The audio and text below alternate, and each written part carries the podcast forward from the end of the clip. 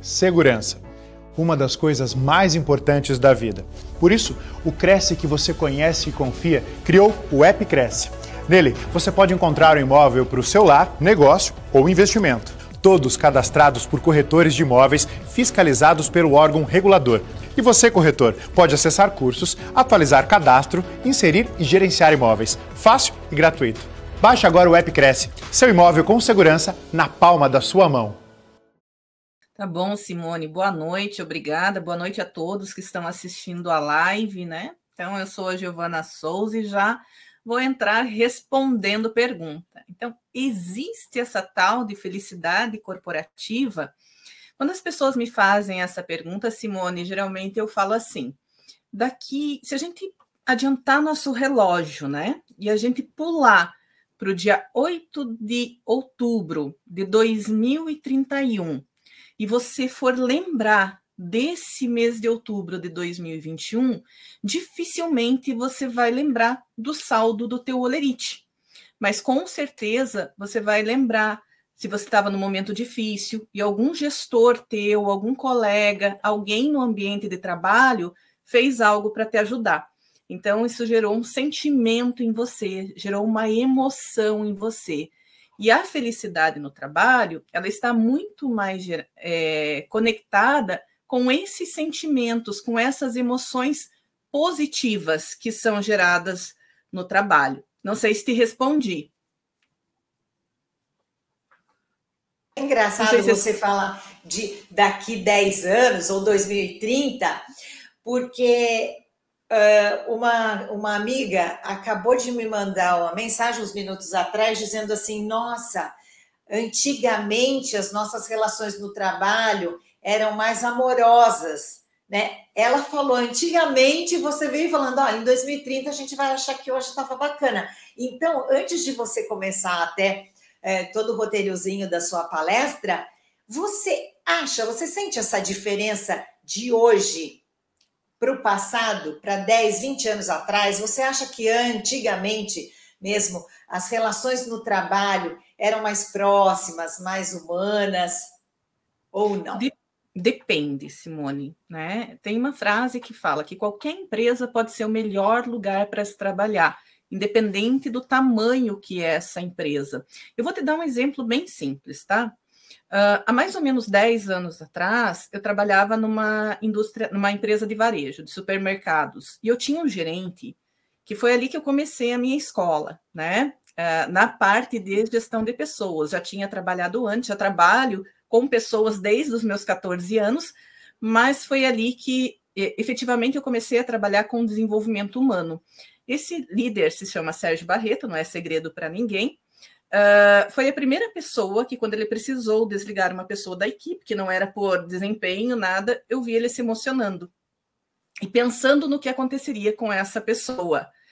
E aí, dez anos depois, nós nos reencontramos numa rede social e eu perguntei o que, ele estava fazendo, que a minha rede é o LinkedIn, né?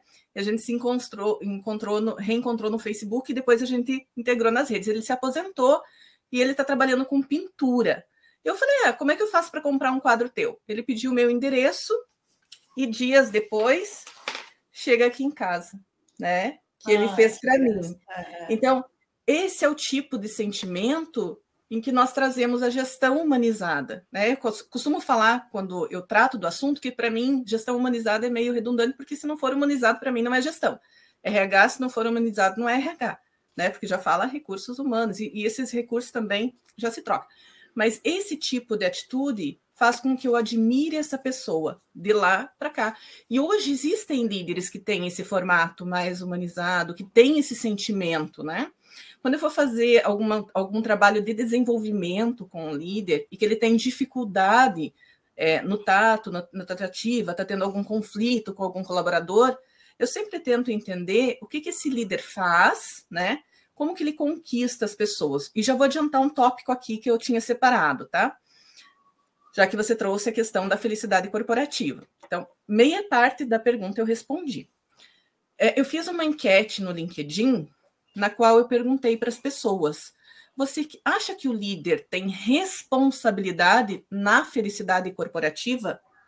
60% 60% das pessoas que responderam à enquete falaram que o líder tem responsabilidade total na felicidade corporativa. O que, que Eu também ia dizer que sim, eu também ia dizer que sim. É o comandante do barco, né? Veja se você concorda comigo depois, tá? Quando você diz que o líder ele é 100% da, da tua felicidade dentro do trabalho, na ah, verdade não, você está 100% ter... não. Né? Você está é. terceirizando sua felicidade para o líder. E a felicidade, ela é nossa, ela vem de dentro para fora. Então, se eu perguntar para Simone o que, que faz ela feliz, e perguntar, eu já vi que tem a Suzana, que está ali na live, que sempre me acompanha, que é para a Suzana, o que, que faz ela feliz, vão ser coisas totalmente diferentes. Então, o líder precisa entender o que, que é felicidade, o que realiza a Simone, o que realiza a Suzana. Né? Então, é esse, essa a diferença. E aí, só 6% das pessoas falaram que uh, não se terceiriza a felicidade. Outros 23% falaram que é 50% de, ca de cada um. E o restante falou que prefere não, não responder essa questão. Não, né? também não 100% é muita coisa, né? É realmente 100%. Hum. Eu não tinha entendido a questão do 100%, mas acho que ele tem um peso, não tem? Se você ele tiver um gestor. Uhum. Influencia. Sim. Porque nós não podemos falar de felicidade do trabalho, então, quando o CTO vai fazer um trabalho, né, um diagnóstico da felicidade dentro da empresa, não adianta a empresa querer a alta gestão precisa querer, não adianta o RH querer, a alta gestão precisa querer, os líderes precisam estar engajados, senão nós estamos fazendo coisas para inglês ver, né? Uhum. E aí não dá para ser feliz, não, não existe felicidade fake. Ou é a verdade. pessoa é feliz ou ela não é. E aí a gente também precisa entender que não é uma felicidade tóxica, né? Que muitas pessoas falam da positividade tóxica, que ela de negar a realidade. Então, assim, às vezes na maioria das vezes que eu atendo meus clientes, só para você ter uma, uma noção, quando eles chegam com algum problema dentro da empresa e a gente vai conversar, a gente entende que o problema não era a empresa. O problema era a forma como ele estava olhando a situação. O que, que acontece com as pessoas? Elas alucinam. Por exemplo, eu e a Simone vamos cochichar alguma coisa aqui. E aí, talvez as pessoas lá e falar, mas do que, que elas estão falando? Mas será que elas falaram isso para mim? Mas, poxa, ele feedback, será que ele está pegando no meu pé? E aí elas acham, né? E eu falo assim: vocês estão alucinando o que está acontecendo lá do outro lado do muro, você não sabe. É, o que, que aconteceu muito no home office? Eu atendo uma grande indústria é, que, que tinha as pessoas em home office por conta do, do isolamento forçado, eu fui contratada por conta disso, era para ser três meses ali naquele ápice da pandemia, a gente já está com um ano e quatro meses desse projeto de acolhimento psicológico, né?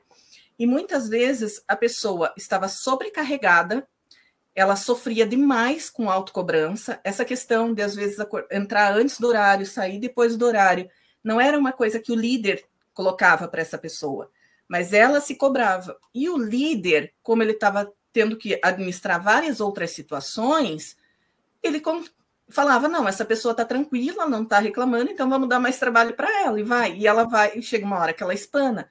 Então, a melhor forma de você saber o que está acontecendo é perguntar, né? Perguntar não ofende. Então, se você chegar e falar, olha, eu estou com esse problema, às vezes o líder perde a oportunidade de te ajudar, porque daí a pessoa adoece ou sai do trabalho. Então, a felicidade. E o líder nem está sabendo o que está acontecendo, né? Entendi. Nem tem oportunidade é. né, de desenvolver. E a felicidade, ela depende apenas 10% de fatores externos. Os outros 90% são fatores internos. Eu não sei se, se ficou não, claro.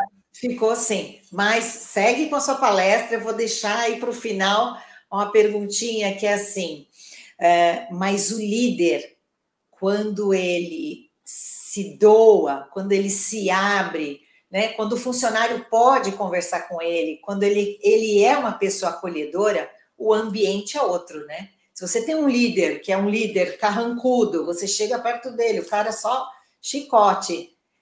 Aí, é, é, nessa questão que eu quis dizer, é, será que eu estou certa em pensar que o líder também ele é, é responsável, entre aspas, pelo clima do lugar? Né? Ele influencia. Influencia, mas isso. Responsabilizar, e daí a gente precisa também né, entender os contextos. Responsabilizar 100% o líder pela felicidade corporativa é sacrificar esse cara. Porque, veja, eu vou dar como exemplo o ápice da pandemia. Todos nós estávamos perdidos, a gente não tinha informação, é, nós recebemos uma enxurrada de informações, WhatsApp, imprensa e tudo mais, a gente não podia sair na rua, não sabia o que estava acontecendo, as empresas em lockdown forçado, Sim. e o líder, ele tinha que dar suporte para todo o seu time, ele tinha que dar satisfação para a sua gestão, né, para o seu chefe, para o seu líder, e ele tinha que cuidar dos seus próprios medos. Então, foi muito desafiante ser líder nesse período, mas é claro, ele não pode se isentar da responsabilidade. Então, um líder, para poder ser chamado de líder, principalmente precisa ser uma pessoa que busca se conhecer, busca se desenvolver. Como é que ele vai desenvolver outras pessoas se ele não busca saber quem ele é, com ferramentas de gestão de pessoas, né? E aí uhum. existem uhum. N ferramentas para isso. Existem líderes ainda, e aí volta aquela pergunta que você fez inicial: você acha que antigamente era diferente? Eu te falei, depende. Existiam situações que eram totalmente abusivas antigamente, e existem situações que são totalmente abusivas hoje. Assim como eu tive um gestor que foi maravilhoso naquela época e continua sendo hoje. Então, nesse sentido, uh, o que a gente precisa entender é que o que mudou, principalmente dos baby boomers, que eram pessoas que viveram com muita escassez, então vieram de situações de guerra e tudo mais, é, com relação à geração de hoje, que é uma geração que não tem falta, então é uma geração que é muito focada no bem-estar. Claro que a gente está fazendo um parênteses, que a gente está falando de uma bolha, a gente está falando das pessoas que têm acesso, que para né, uma, uma parte da população que não tem acesso a essa tecnologia, a esse conforto, a realidade é diferente. Então, principalmente essas questões. Não sei se ficou claro para ti. Ficou bem claro, com certeza. Giovana, pode tocar o barco. Eu já fiz as perguntas aqui, atropelei você, desculpa, mas é um tema bem chama muito atenção, né? Mas eu estou achando ótimo, vou, vou te acompanhar aqui, cada palavrinha. Então tá bom, obrigada. Até daqui Simone. a pouco. Ok. Então, pessoas, já comecei aí respondendo algumas perguntas. Já vou deixar o convite para vocês. Quem não me segue no Instagram ainda, arroba Fábrica de Aprendizes, e começar a me seguir hoje e me mandar um oi lá no direct, vai ganhar um presente meu, tá? Um presente exclusivo que eu vou enviar para vocês por e-mail depois. Só vocês me mandarem um oizinho lá no Instagram. No LinkedIn, Giovana Souza, tem meus contatos aqui. Por gentileza, se não é minha conexão, pode mandar convite, que são todos bem-vindos, né? Para a gente falar de felicidade, eu já vi que tem algumas perguntinhas aqui na, no chat, mas nós vamos responder as perguntas no final da minha fala aqui. Vou reservar uns minutinhos para respondê-las, tá? Uh, ah, Para a gente falar de felicidade, primeiro a gente tem que entender né, o que, que é felicidade e o que, que é satisfação, porque são coisas diferentes. Aí, como eu respondi para Simone, é, salário é importante, benefícios são importantes, nós não podemos ser tóxicos, nós não podemos falar de felicidade se a gente não tem o básico para oferecer para a nossa família, mas não é isso que as pessoas estão. Não, aliás, não é só isso que as pessoas estão buscando. Isso é o básico, né? Isso é o que a gente precisa para sobreviver. No ambiente de trabalho, quando a gente fala em felicidade, a gente fala em emoções positivas que o ambiente provoca, a gente fala em engajamento, o que, que nos engaja, o que, que faz a gente ficar é, a mais no horário de trabalho sem achar que isso é um fardo, e claro que esporadicamente. Ah, são os relacionamentos de confiança, é você ter segurança psicológica para você falar com o teu gestor, para você discordar do seu gestor e não ter medo de ser punido por isso. Ah, é significado naquilo que você faz, é realização. Então, o trabalho, ele não está, é, a felicidade no trabalho, ela não está relacionada ao cargo. É, pode ser que exista um CEO de uma empresa que seja infeliz, um milionário que seja infeliz. Mas existem muitos CEOs e, e milionários que são felizes. O contrário também. Existem pessoas que elas não necessariamente são milionárias e são felizes.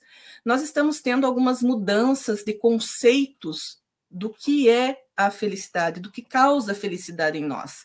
E cada vez mais a gente está descobrindo, não que isso seja uma novidade, mas a gente está saindo do piloto automático e nós estamos descobrindo que, as felic... que a felicidade em si estão nas coisas simples, estão. É... nós não precisamos de muitas coisas para ser feliz. É... tanto é que tem uma série na, na Netflix, eu não vou lembrar o nome do diretor, mas ele foi diretor do filme do Ace Ventura. E nessa série, ele conquistou tudo que ele queria em termos materiais. E aí ele teve uma doença. E por mais que ele tivesse todo o dinheiro do mundo, ele não conseguia, né? Os médicos não conseguiam encontrar a cura para aquela doença, até que ele resolveu fazer um período sabático na vida dele e se voltar para as coisas simples, para a ciência, foi conhecer é, personalidades que versam sobre a felicidade. E aí, depois que passou um período, ele começou a se recuperar. E aí as pessoas percebem que não é bem assim. Tanto que pessoas que geralmente atingem seu ápice profissional preferem depois morar numa cidade do interior. O home office proporcionou muito isso, um êxodo urbano, as pessoas voltaram para as suas cidades, então isso é um benefício muito grande. Tendo feito essa, essa separação do que é satisfação, que é aquilo que vai te dar uma satisfação momentânea, porque se hoje, se você ganha mil reais, passa a ganhar mil e quinhentos, depois você vai querer ganhar dois mil, depois você vai querer ganhar três, depois cinco, dez, quinze, tá tudo certo, porque isso é do humano, né? A gente sempre quer evoluir, mas isso vai nos dar satisfações é, temporárias. E com relação a isso, teve uma pesquisa da revista de negócios da Harvard, que saiu agora no dia 16 de setembro, e que ela traz alguns dados que são muito importantes. Né? Essa revista ela diz que nós estamos vivendo um período é, chamado a grande renúncia. A pesquisa é feita baseada nos dados dos Estados Unidos, mas a gente pode fazer uma leitura aqui no Brasil também. Recentemente eu fiz uma live com a Andressa Pagnoncelli, lá de Pato Branco daí, e nós, o título da live é O Candidato Sumiu. Será? E o que, que a gente quis levar? Porque dentro do, do mercado de trabalho, os recrutadores acham que não tem candidato e os candidatos acham que eles exigem uma super qualificação. Enquanto a gente focar nesse conflito, a gente não consegue evoluir. Qual foi o objetivo da live? Sair do contexto, olhar num campo neutro de fora e entender que as pessoas estão aprendendo que têm valores diferentes. As, as pessoas elas estão acreditando mais nas empresas que elas trabalham do que no governo. Então, as pessoas precisam realmente estar conectada com os valores e crenças dessa empresa. Então, se a empresa não tem uma coerência de discurso e prática, a sua marca empregadora ela não vai passar credibilidade, por mais que ela tenha títulos de que ela tem uma boa gestão de pessoas. Foi o que a Simone falou. Não adianta a empresa falar que ela é uma, a melhor empresa para se trabalhar se o gestor é um gestor abusivo, se ele é um assediador. Então, precisa haver coerência entre discurso e prática. E é isso que as pessoas estão buscando, principalmente as gerações mais jovens, que são gerações tecnológicas, que elas descobrem, se elas pegarem um link de uma empresa X e compartilharem numa rede social, e as pessoas que seguem ela naquela rede social clicarem nesse link e comprarem o produto da empresa X, ela vai ganhar uma porcentagem. E muitas vezes essa porcentagem que ela vai ganhar é maior do que se ela for 220 horas para a empresa para trabalhar. Então, esse é um grande desafio das empresas, porque enquanto as empresas focarem na questão, ah, mas é, o índice de desemprego está alto, mas será que ele está alto porque as pessoas não querem trabalhar? Ou será que ele está alto porque as pessoas descobriram outras fontes de renda que não a CLT? Tá? Fica o questionamento para vocês. E para que a gente possa falar sobre felicidade no trabalho, é importante a gente saber que a gente precisa quebrar alguns tabus, principalmente aqui no Brasil, onde nós não temos na, no ensino fundamental uma base de educação financeira. Então, a gente tem muita dificuldade em falar de dinheiro e pensar em dinheiro. A maioria das pessoas geralmente pensa em dinheiro quando está muito endividado, está com problema.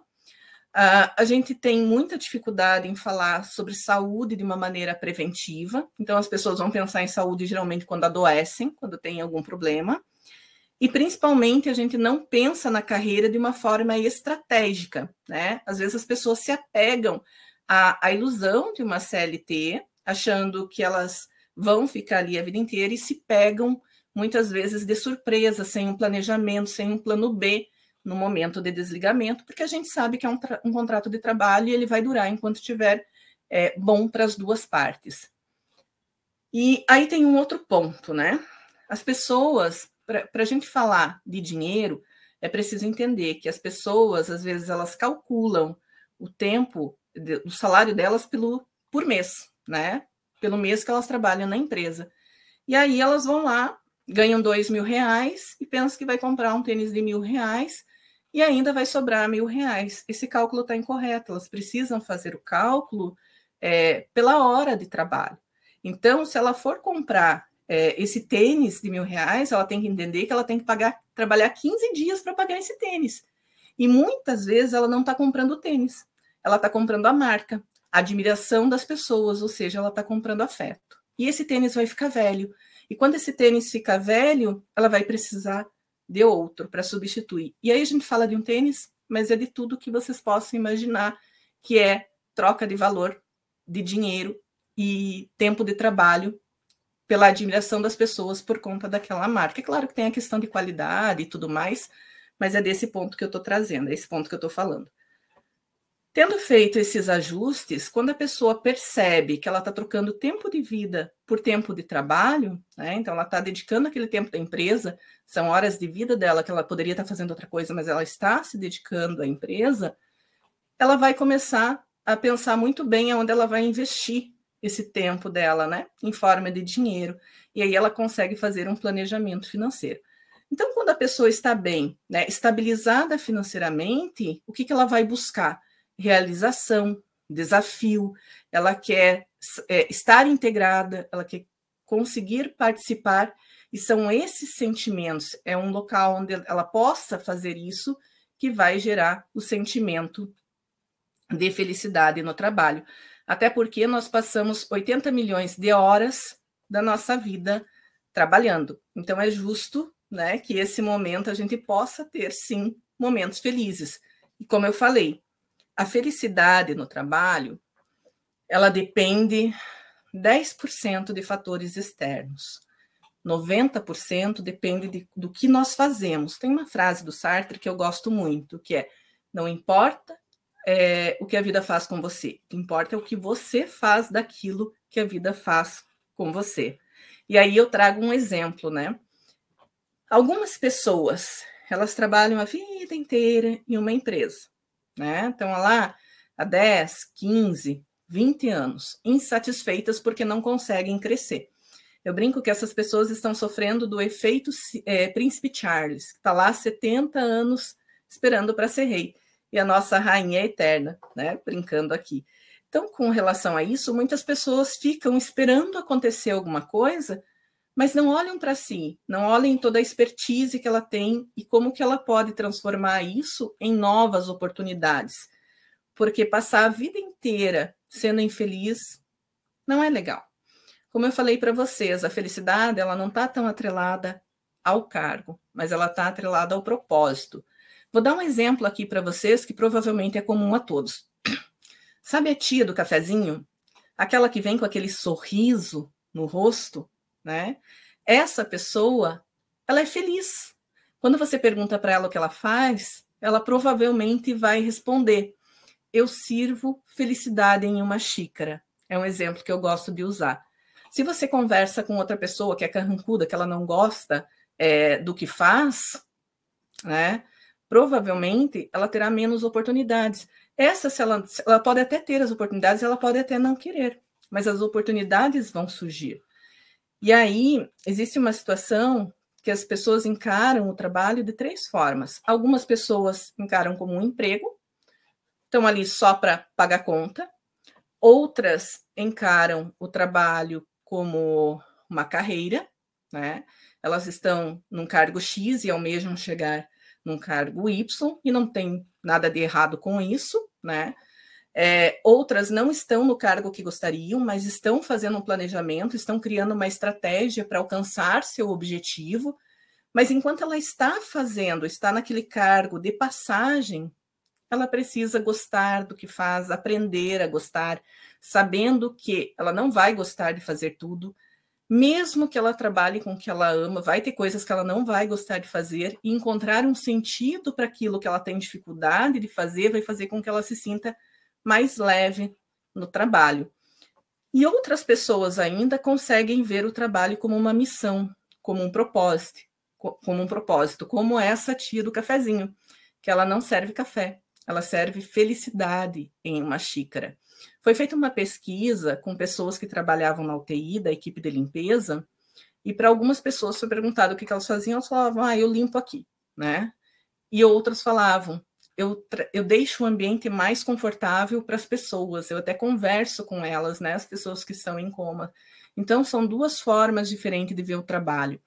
Uma outra pessoa, né, uma outra pesquisa foi feita com construtores, com pedreiros, e um falou que estava erguendo uma parede e outro falando: Eu estou construindo uma catedral para honrar o meu Senhor. Então, quando você encontra propósito no que você está fazendo, fica é, mais fácil ser feliz no trabalho. E ser feliz no trabalho não significa que não vai ter problema. Vai ter problema, vai ter conflito, vai ter treta, só que você vai ter mais inteligência emocional para lidar com isso. Você vai conseguir ouvir seus sabotadores. E aí eu vou mostrar alguns livrinhos para vocês aqui que eu, são meus livrinhos de cabeceira. O jeito Harvard de ser feliz é um livro muito bacana para você entender um pouquinho sobre felicidade no trabalho, para você entender como combater seus sabotadores. Inteligência positiva é outro livro maravilhoso. Então, para iniciar essa jornada de entender que sim é possível ser feliz no trabalho e que depende mais de como nós olhamos para isso do que do outro, e aí não é romantizar, né? Porque existem ambientes que são tóxicos, mas você se manter em um ambiente tóxico porque você não tem um planejamento financeiro, porque você não tem um propósito, não é justo você fazer isso com você. Assim como existem situações, e aí eu alerto os meus clientes, né? Eu falo sempre assim: pensa bem se é essa situação. Se é o caso de você sair da empresa, porque aonde você for, você vai junto. E talvez se a gente não mudar a forma de olhar, a gente vai sofrer, só vai repetir é, o cenário, mas a cena se repete. E aí é bom a gente olhar para nós também, para ver o que, naquilo que depende de nós, a gente pode fazer para que não repitam as situações, né? E aí eu trago alguns dados para vocês, né? Então, assim, as pessoas, foi feita uma pesquisa também, na mesma revista de negócios da Harvard, em que as pessoas hoje, 53% responderam que o que elas buscam no trabalho é valor. 75% buscam flexibilidade, 44% um ambiente amigável e 90% desafio e crescimento. Então, o que, que eu trago, né? O que, que a gente pode tirar de conclusão com esses dados? Não adianta eu ter uma mesa de ping-pong, não adianta eu dar prêmio é, no Natal, não adianta eu ter um bom salário se eu vou adoecer. Se eu não tenho propósito, se eu não tenho um objetivo é, com relação ao meu trabalho, não é o dinheiro que vai me segurar. Né? As pessoas entenderam que sim, a gente precisa ter o básico, mas a gente busca muito mais, com, muito mais que isso quando a gente fala em felicidade do trabalho. E falando um pouquinho do CHO, que é o Chief Happiness Officer, né? o embaixador da felicidade nas empresas, o chefe da felicidade. Então, esse profissional ele trabalha nas duas pontas. Ele trabalha tanto para as corporações, onde ele vai lá fazer um diagnóstico com pesquisas qualitativas, quantitativas, para entender que, que para aquela empresa causa bem-estar nas pessoas, né?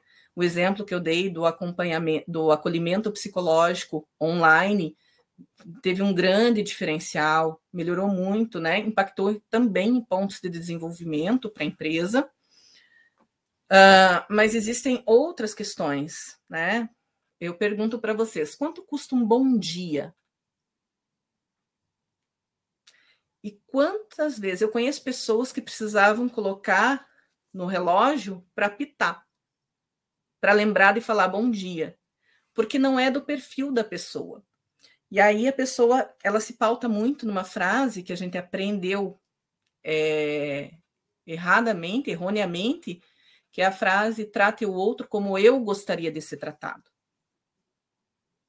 Vocês acham que essa frase é correta ou equivocada? Porque, na verdade, o outro, né, a gente precisa tratar o outro como ele gostaria de ser tratado. Só que para nós tratarmos o outro como ele gostaria de ser tratado, nós precisamos fazer um exercício de empatia. E não é só trocar de lugar com o outro, porque quando você troca de lugar com o outro, você leva toda a tua mala, todo o teu conhecimento, os teus valores e você acaba julgando. Para que a gente consiga realmente fazer um, um exercício de empatia autêntico, a gente precisa pegar nossa malinha de conhecimento, deixar ela do lado, sentar na cadeira do outro, olhar através dos olhos dele e pensar tudo o que ele viveu para chegar até ali, que pode ser diferente do que a gente vive. Eu dou um exemplo. Existem pessoas que ditam regras, né? Ah, porque a pessoa não emagrece porque ela não quer. Ah, porque a pessoa não faz isso porque ela não quer. Tá tudo bem. Todos nós, uh, com relação a isso, né? A gente teve alguns sabotadores que foram necessários é, que a gente criasse para o nosso mecanismo de defesa na infância.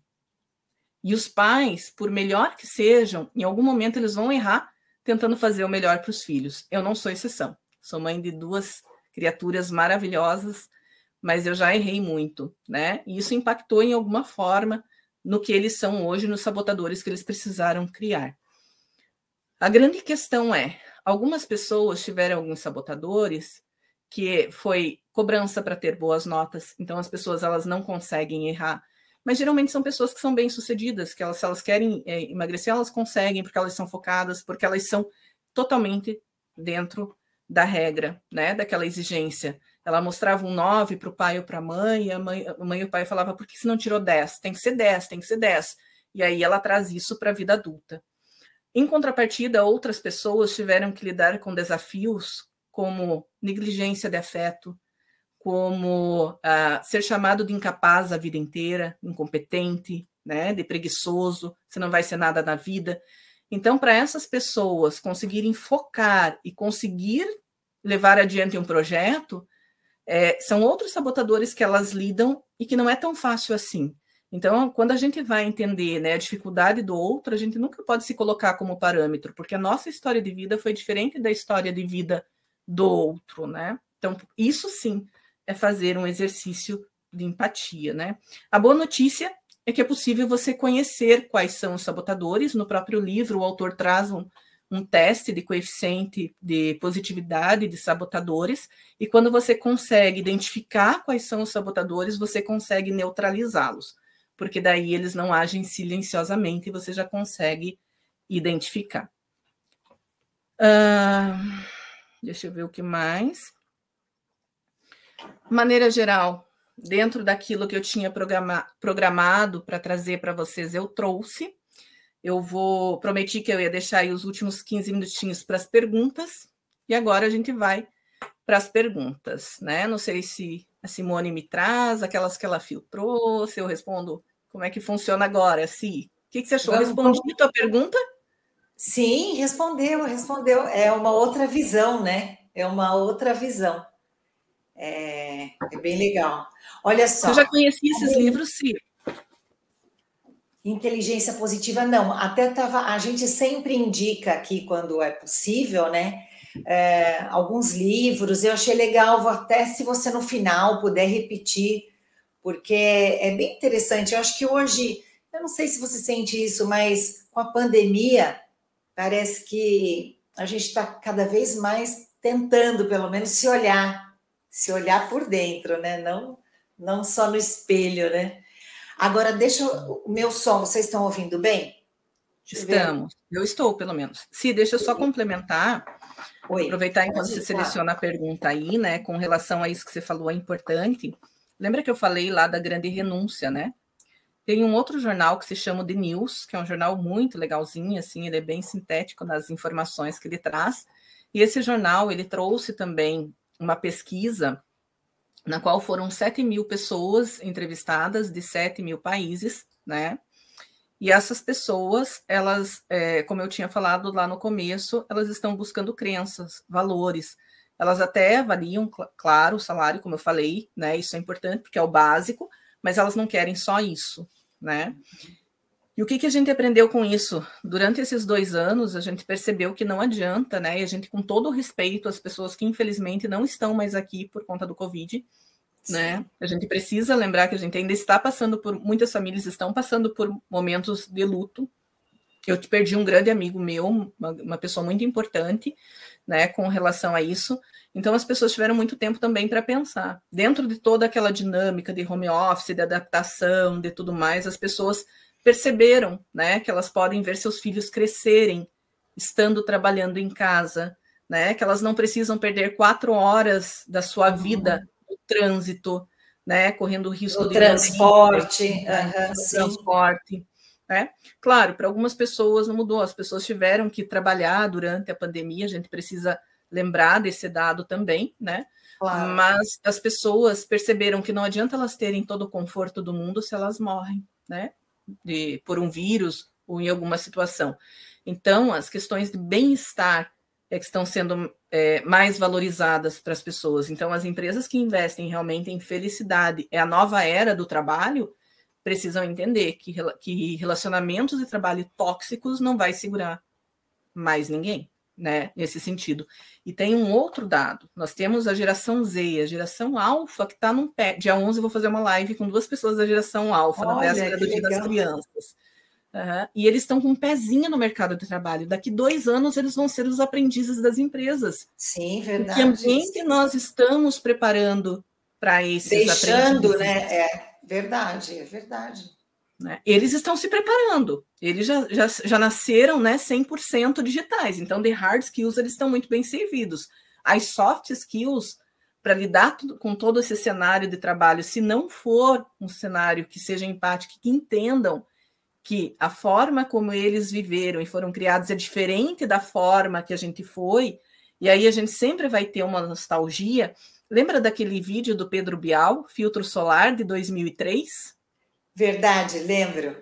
Uhum. Se você ouvir ele hoje, você vai trazê-lo para cá e vai resgatar novamente, e vai ver o quanto é, é real né, a, a situação que traz naquele vídeo. E aí essas crianças, elas não estão preparadas para um ambiente tóxico de trabalho. E elas não querem aguentar pressão. Aí falam né, que eles são frágeis demais. Mas será que eles são frágeis demais ou a gente que aguentou demais? Né? Então eu trago essa outra perspectiva.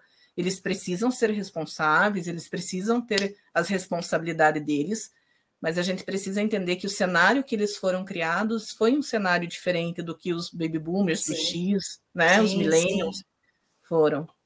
Cada, cada geração enfrentou uma situação diferente, né, Giovana? Eu queria, Exato. Giovana, olha só. A Demilte Coelho Chaves falou que ela é do Pará. Boa noite, Ademilte, obrigada por estar acompanhando a gente.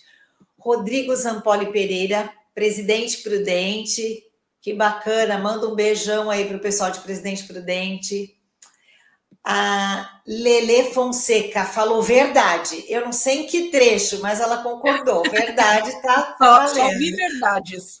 A Demilde também, com certeza. Então você estava falando, o pessoal estava aqui, com certeza, verdade. Suzana Rodrigues, boa noite. A Suzana está dizendo que ela é de Pernambuco. O Paulo Pires falou o seguinte: está travando só no meu computador? Não, travou um pouquinho sim, viu, Paulo?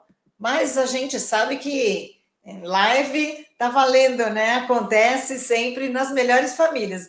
Eu achei engraçado o pessoal comentando: será que é só no meu e tal? Não, deu uma travadinha assim. A Lele ainda falou: meu YouTube também está travando, mas acho que é o próprio YouTube, porque outros vídeos hoje também estavam travando. Gente, nos últimos dias a gente teve até um problema com o WhatsApp e todas as redes, né? Então está todo mundo já entendendo que tudo pode acontecer. O que importa é a mensagem chegar, né? Uma mensagem boa dessa, o que importa é chegar. Isadora Fontes, olá, boa noite. Pernambuco. A Suzana Rodrigues falou, fez uma pergunta, voltou para fazer uma pergunta. A felicidade no trabalho tem relação com a satisfação com a vida profissional? Quando ela mandou essa pergunta, você exatamente estava falando de satisfação, mas não exatamente o que ela perguntou. Então vamos lá. A felicidade no trabalho tem relação com a satisfação com a vida profissional? Tem. Tem, tem não só com a profissional, como a pessoal também que, que acontece? Às vezes você está com um problema na vida pessoal e no trabalho você passa grande parte de dia e você projeta esse problema nas outras relações. E a satisfação profissional, ela, ela vai é, ser um motivador. A insatisfação profissional ela pode ser um motivador su, uh, no sentido de eu estou insatisfeita, eu vou fazer uma estratégia, eu vou ficar aqui onde eu estou ainda insatisfeita, porque também a gente não pode ser ingênuo de jogar a toalha sem ter um planejamento, porque a gente precisa primeiro se estruturar para depois tomar uma decisão pensada e assertiva, né? Uhum. Uh, senão a gente se coloca em risco e coloca a nossa família em risco também, não é isso que eu estou falando. Uh, e existe o efeito príncipe Charles, né? Que é uma insatisfação que vai te adoecer. É aquela insatisfação da resigna resignação eu estou insatisfeito profissionalmente e eu vou cruzar meus braços e não vou fazer mais nada. Então, a bola de neve vai te atropelar. Então, ela está sim relacionada, mas não necessariamente é a insatisfação que vai te deixar feliz no, infeliz no trabalho ou feliz no trabalho. É como você usa, que estratégia que você usa para que você consiga atingir a sua satisfação no trabalho. Seja se você não está na área que você quer, se quer migrar de área, então, né, como estrategista de carreira, é, geralmente eu oriento os meus clientes a pensar os melhores caminhos, né, os caminhos mais assertivos. A decisão, é clara, é sempre deles, mas aí eles têm mais clareza. E aí eles criam uma estratégia para chegar até lá. Tudo planejadinho, né? Planejado. Olha, é, eu vou só subir aqui um pouquinho, que entrou um comentário, que não queria perder as perguntas Ok. De algumas pessoas aqui. Então, só um minutinho. É... A Lilian falou: não sei se é a minha internet. Aconteceu, Lilian, deu uma travadinha assim, como eu já falei antes. A Isadora Fontes, ter um propósito também traz felicidade? É essencial, né? Independente do cargo. Você pode começar hoje. Eu, eu fiz uma mentoria com uma menina que se chama Lohane e a Lohane, Lohane Reis. Podem procurá-la no LinkedIn. E fiz uma live com ela da geração Z, né? A Lohane, ela participou de um projeto que se chama Projeto Pescar, onde eles ensinam educação financeira. A Lohane tem o planejamento dela para a vida. Ela quer ser delegada. Ela conseguiu o estágio, ela está numa prefeitura, objetivo, ano que vem ela vai, ela tem 17 anos. Ano que vem ela entra na faculdade de direito mas ela tem esse propósito. Não sei se vocês viram a série O Gambito da Rainha. Não sei se é Gambito ou Gambito a pronúncia, né? Uhum. Mas é, aquilo é propósito. Aquilo que a protagonista faz é obstinação. Não tem nada que fique no caminho dela, porque ela sabe exatamente onde ela quer chegar.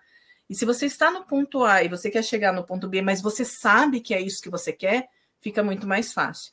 O que, que acontece com a maioria das pessoas? Elas andam em círculos.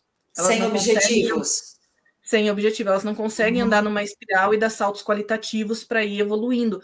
E assim, Porque não, não sabe para onde quer ir, né? É, não dá nem para culpabilizar as pessoas, porque Sim. porque para você saber que existe um caminho, para você poder seguir um caminho, você precisa saber que ele existe. E muitas pessoas não têm essa oportunidade. Agora, quando você tem a oportunidade e não usa, aí sim, você precisa se autorresponsabilizar e tomar uma atitude né? Eu falo assim, vamos, vamos, vamos, acorda para a vida, porque depende de ti fazer esse movimento. Claro, existem pessoas que estão adoecidas e que não conseguem sozinhas. Às vezes não conseguem sozinha buscar ajuda. E aí a gente acabou de sair do Setembro Amarelo, é importante que a gente tenha esse esse olhar empático para também captar os, os sinais para poder proporcionar ajuda para essas pessoas, né? Mas aqui, né, e eu trabalho com o DISC, como eu falei, análise comportamental DISC, né? E o Marston, que é o, o criador do DISC, ele surgiu através de um livro que se chama Emoções das Pessoas Normais. E o que, que são pessoas normais, né? Que de perto ninguém é muito normal, não. Mas o que, que é uma pessoa Exato. normal? Aquelas pessoas que não estão acometidas por nenhuma doença e tudo mais então, elas têm consciência, têm como dar um passo à frente. Então, é essas pessoas que às vezes eu pego. Então, vamos, vamos se movimentar e vamos fazer, né? Olha lá, Lilian Leal, boa noite, mandou um boa noite. Não se noite, boa Vamos lá, tô, tô, o pessoal que está falando da internet, mas já melhorou, né, gente? Acho que melhorou. Aí, outra pergunta também da Isadora. Trabalhar em empregabilidade independente de estar, de estar empregado ou não, uh, descobri isso quando fui desligada. Planejar a carreira, como você falou, muito importante. É a pessoa que sabe para onde quer ir, traçar estratégias. O duro é quando a pessoa não sabe para onde quer ir. Como, como que ela vai fazer para ir para onde se ela também não sabe onde quer chegar? Tem essa e questão, essa né? estratégia né? é importante fazer quando ela está empregada porque daí ela não tem pressa. Porque quando você está em situação de desemprego, às vezes você tem que aceitar menos do que você merece por uma questão emergencial. Eu desaconselho meus clientes a fazer isso, mesmo quando eles estão em busca de recolocação, porque a gente precisa se valorizar. Mas nem sempre é possível, né? Às vezes a família depende disso, enfim. Sim. Então, quando a gente está empregado, que é o melhor momento de pensar em estratégia de carreira. O Gilberto fez uma pergunta, se eu não sei se aparece aí para você, mas se você me permitiu responder claro, para ele. Claro, claro, pode responder. Né? Do, é do Bruno Caldas, aliás, essa pergunta. Foi às 20h43 que ele fez para ajudar você a se localizar aí. Então, ele perguntou: tá. crenças limitantes que nos impedem de crescer. Então, como eu falei dos sabotadores, Bruno, super indico esse livro aqui que você vai entender um pouquinho, né? De, acho que ele deve ter feito esse comentário na hora que eu falei ali dos sabotadores, que as Sim. pessoas ouvem que elas são preguiçosas e tudo mais, ou se você não tirar 10, você não merece meu afeto, né? Claro que não falo com essas palavras, mas essa exigência leva a pessoa a ser perfeccionista, né? A se autocobrar e sofrer com isso, porque daí não se permite errar. Olha só, você falou nisso e a Lilian Leal comentou, já comentou uns minutos atrás. Minha mãe falava: você não faz nada, é sua obrigação tirar 10. Exato. A minha. E a falava... gente ouvia isso também. É. Todo tempo, né? A minha mãe falava assim: uh, você tem que dar o melhor para os outros. Então, quando chegava a visita, o maior bife era para o outro, as coisas de casa era para o outro. E aí, minha mãe também. E eu abria muito mão das minhas coisas por conta disso. Depois que eu ressignifiquei isso, eu percebi que é dar o meu melhor para os outros. Não dar as minhas coisas para os outros, né? As minhas coisas eu conquistei. É verdade. Dá o seu melhor. Nossa, eu também. Que engraçado, né? A gente vai conversando. Minha mãe também dizia isso. Olha, é, o melhor é sempre para os outros. Eu ficava, por que será isso, né? Mas é, eu acho que, na verdade, ou elas falavam assim mesmo, era esse o objetivo, ou elas queriam dizer outra coisa e a gente que entendia assim né, Giovana? Mas de qualquer jeito, mãe é mãe, elas sempre fizeram com, com boa intenção, mas tem coisas que hoje a gente fala, puxa vida, né? É o Agora, melhor conhecimento que elas tinham, né? É verdade. Deixa eu falar uma coisa para você. Uh, eu queria que você repetisse os nomes dos livros, e você, inclusive, falou do Setembro Amarelo. Lembrar todas as pessoas que não é só no mês de setembro, a gente tem que ficar atento, né? A depressão é uma coisa séria, leva ao suicídio. Então, é, a gente, no momento principalmente como esse, que em todas as cidades a gente tem ouvido comentários: nossa, quantas pessoas desempregadas, né? Quantos moradores de rua, quanta gente não tinha emprego foi parar na rua ou pagava aluguel e não, e não pôde mais pagar e está morando de favor, ou tem tantas situações é, diferentes, às vezes a pessoa está trabalhando, mas perdeu metade da família. Na pandemia tem tanta coisa, então, assim, para a gente ficar atento, né, Giovana? Aliás, já aproveitando que você é psicóloga, falando dessa questão do, do do Setembro Amarelo que passou, mas a campanha é eterna de todo dia. Quais são os sinais da depressão? Quando que a gente pode perceber que uma pessoa do nosso lado está precisando? Alguém da família, alguém do trabalho? Quais então, são os assim, sinais? Uh, quando a pessoa começa a se isolar, quando a pessoa ela fala coisas, às vezes as pessoas falam, ah, ela quer só chamar atenção. Yes, ela quer chamar atenção, então presta atenção, né? Não existe essa questão de chamar atenção é, involuntariamente. Então, alguma coisa está errado, presta atenção nisso. Se a pessoa começa a se isolar, se ela começa a falar, né, que ela não quer mais viver, se ela não consegue fazer um movimento para buscar ajuda, se é uma pessoa que você ama, e às vezes, né, pai e mãe, ah, mas não tem força de vontade, às vezes o, o é químico, às vezes ela precisa é, de um psiquiatra para entender né? o que está acontecendo, né?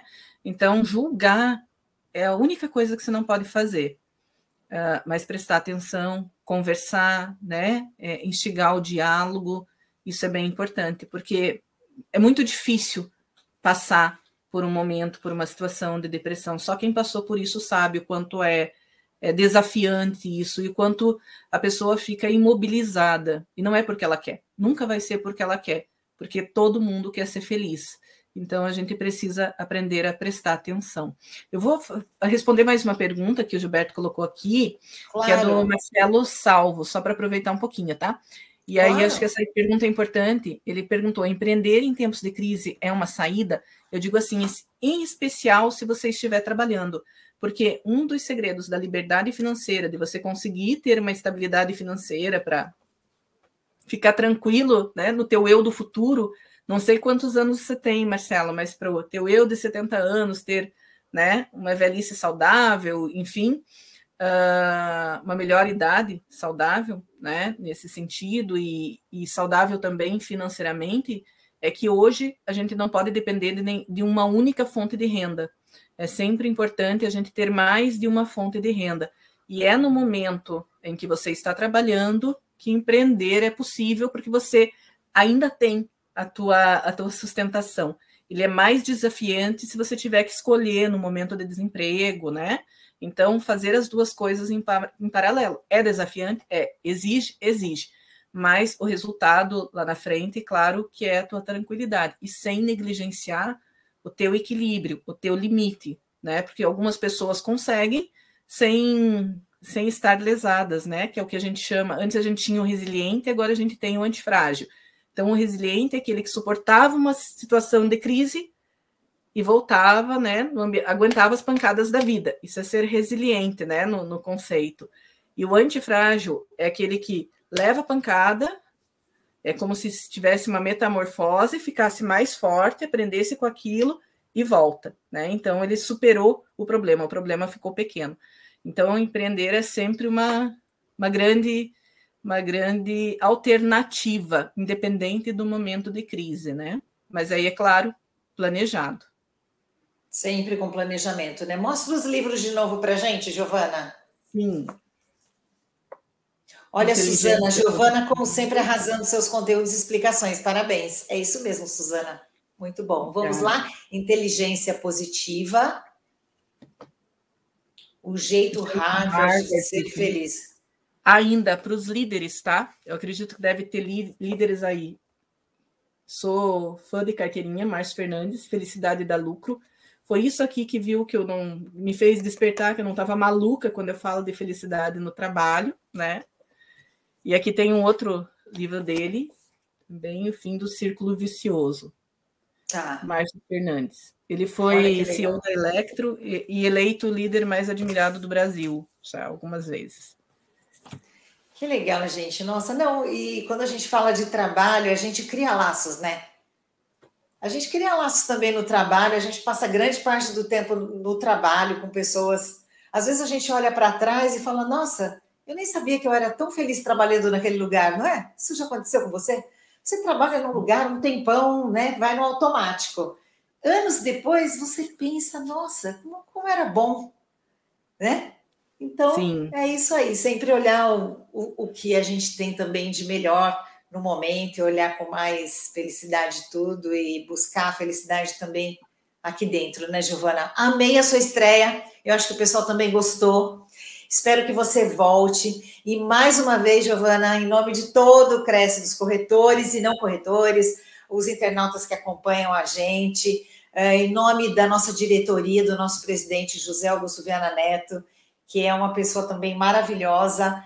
É, eu quero agradecer você, sua participação, porque tudo de positivo que a gente ouve aqui nas nossas lives, nossa, a gente sabe que é, para muita gente vai ser tão importante esse bate-papo que a gente está tendo, sabe? Às vezes uma palavra na hora certa, nossa, muda tudo. Então, muito obrigada. Você está aqui numa sexta-noite com a gente e eu só posso te agradecer e pedir para que você volte, tá bom? Eu já fico à disposição, tá? Também sou extremamente grata. Quero fazer um agradecimento especial. João Casari Neto, muito obrigada por fazer esse link, né? É uma pessoa que eu admiro demais. Ele já esteve aqui também né, fazendo uma fala, e ele que fez o link com a, com a Simone, Ai, a outra bom. Simone, né? Uhum, Simone o João Casari Neto, ele trabalha com liderança, com autoliderança, uma pessoa extremamente rica, baby boomer, rico em conhecimento, então se conectem com ele também. E só, só para lembrar que quem me seguir no Instagram, arroba Fábrica de Aprendizes, vai ganhar um presente meu, tá? Simone, Olha foi só. um prazer. Muito obrigada, tá? Eu que agradeço mais uma vez, pessoal, arroba Fábrica de Aprendizes. Isso, vamos seguir a Giovana e quem seguir já vai ganhar presente, tá bom? Ah, e antes de encerrar, eu quero dizer o seguinte: vocês que estão nos acompanhando, segunda-feira, 10 da manhã, temos palestra, uma live, Crenças Limitantes que nos impedem de crescer, com Bruno Caldas. Às seis da tarde, empreender em tempos de crise é uma saída? com Marcelo Salvo. Oito e meia da noite, na segunda-feira, Fernanda Aguiar com a, pre a prevenção do câncer de mama e o trabalho da ONG Mamas do Amor. Lembrando, setembro amarelo já foi, mas a gente vai ficar de olho nos nossos amigos, parceiros, parentes, vizinhos com possíveis sinais de depressão, né? No outubro rosa, é, a gente deve pensar nisso o ano todo, mas outubro rosa é para conscientização do câncer de mama. Então, mulheres, né? Maridos, falem para suas esposas, namoradas, noivas, todo mundo, sabe? As mulheres devem passar no médico, fazer o seu autoexame, fazer sua mamografia, se já for a idade para mamografia, a ultrassom de mama. Então, a detecção precoce do câncer de mama é fundamental, tá? Então, todo mundo atento, todo mundo unido. Mais uma vez, obrigada, Giovana a vocês, nosso muito obrigada, porque ficaram com a gente até agora e eu espero que vocês voltem nas próximas lives, tá bom? Boa noite, pessoal. Ótimo final de semana. Tchau, tchau.